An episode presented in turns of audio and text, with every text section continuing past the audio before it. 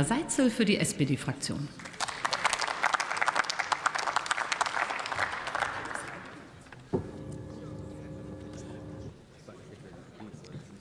Sehr geehrte Frau Präsidentin, sehr geehrte Damen und Herren, liebe Kolleginnen und Kollegen!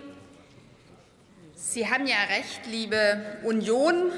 Gesunde Wälder, wieder vernässte Moore, renaturierte Flüsse und Auen, insgesamt eine Entsiegelung der Landschaft sind ganz wichtige Verbündete beim Kampf gegen die Klimaanpassung weil sie natürliches dezentrales Regenwassermanagement ermöglichen, weil sie ermöglichen, dass Menschen Frischluftschneisen haben, dass sie auch in Hitzezeiten gesund und kühle, eine gesunde und kühle Umgebung finden.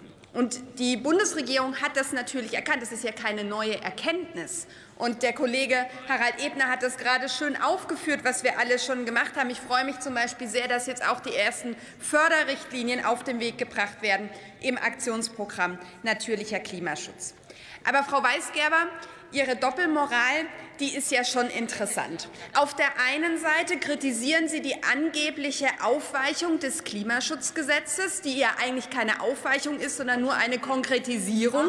Und auf der anderen Seite machen Sie seit Wochen und Monaten nichts anderes als Stimmung gegen das Gebäudeenergiegesetz. Und dann stellen Sie einen Antrag zu mehr Klimaanpassung und auf der anderen Seite verhindert die Fraktion der EVP mit ihrem CSU-Kollegen Manfred Weber der, im Europäischen Parlament, dass genau diese Maßnahmen, nämlich Entsiegelung der Fläche, umgesetzt wird. Solche Doppelmoral kann man aber auch niemandem mehr erklären.